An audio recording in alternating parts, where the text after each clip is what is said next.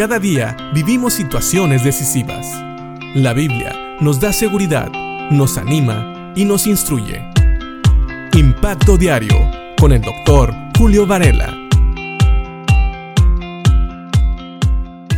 Hay ocasiones en que personas me dicen, ¿debo de predicar el Evangelio a todas las personas que me encuentre?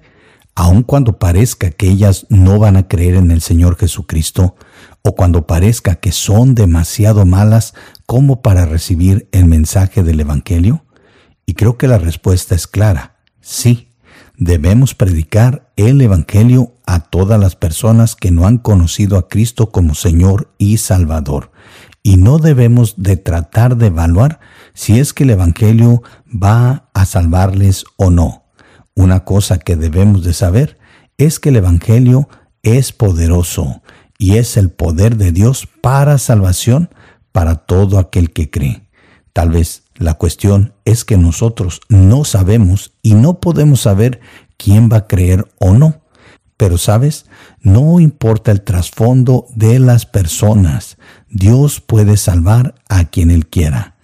Y creo que Jonás sabía esto.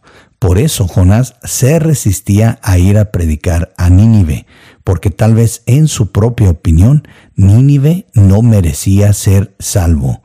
Esta ciudad de personas que eran muy violentas, él, Jonás, el profeta de Dios, no quería que recibieran el mensaje de salvación porque él sabía que existía la posibilidad de que Dios los perdonara y que estos ninivitas fueran salvos.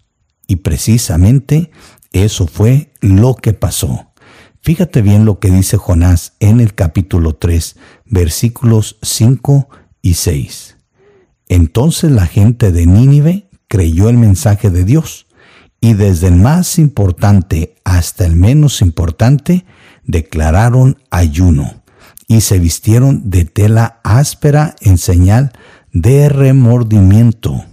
Cuando el rey de Nínive oyó lo que Jonás decía, bajó su rostro y se quitó sus vestiduras reales, se vistió de tela áspera y se sentó sobre un montón de cenizas. Como puedes ver, aquí el mensaje de Dios trajo arrepentimiento a la vida de estos hombres.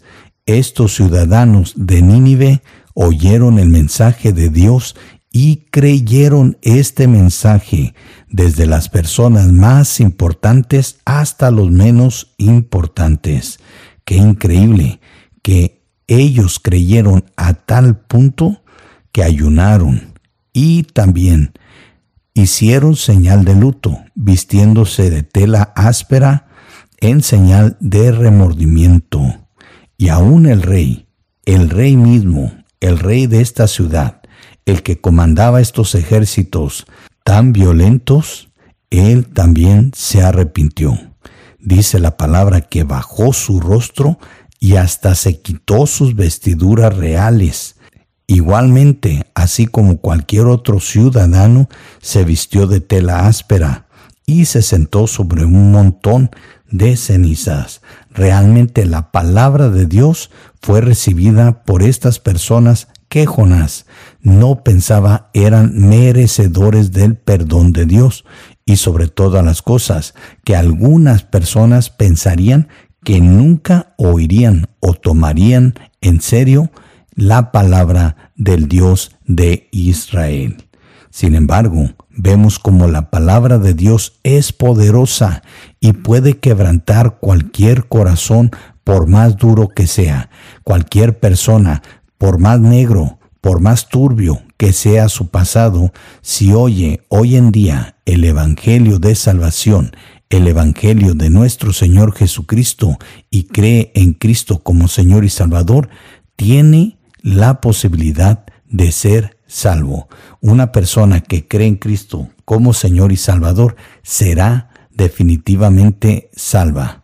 Así que no importa el pasado de las personas, nunca te detengas de compartir el Evangelio porque tal vez ellos, algunas personas dirían, no lo merecen o porque a otros pensarían, es imposible que puedan creer en Cristo como su Señor y Salvador. Sin embargo, aquí vemos que Dios desmiente todo eso. Un solo profeta, un solo mensaje, bastó para que toda una nación, según lo vemos, se arrepintiera. Y vamos a seguir viendo frutos de este arrepentimiento. Pero mientras tanto, piensa en esto. Nunca pares de compartir el Evangelio porque tú o alguien más pudiera pensar que una persona no lo merece o no lo va a aceptar. Y tú, si me estás escuchando y no has aceptado a Cristo como Señor y Salvador, recuerda, no hay pasado tan negro o tan turbio que Dios no pueda perdonar. No hay pecado que la sangre de Cristo no pueda limpiar. Así que, si pides perdón y crees que Cristo murió en la cruz por tus pecados y aceptas a Cristo como Señor y Salvador, si le pides que te salve, tú, creyendo en Cristo como tu Señor y Salvador, serás salvo. Piensa en esto y que Dios te bendiga.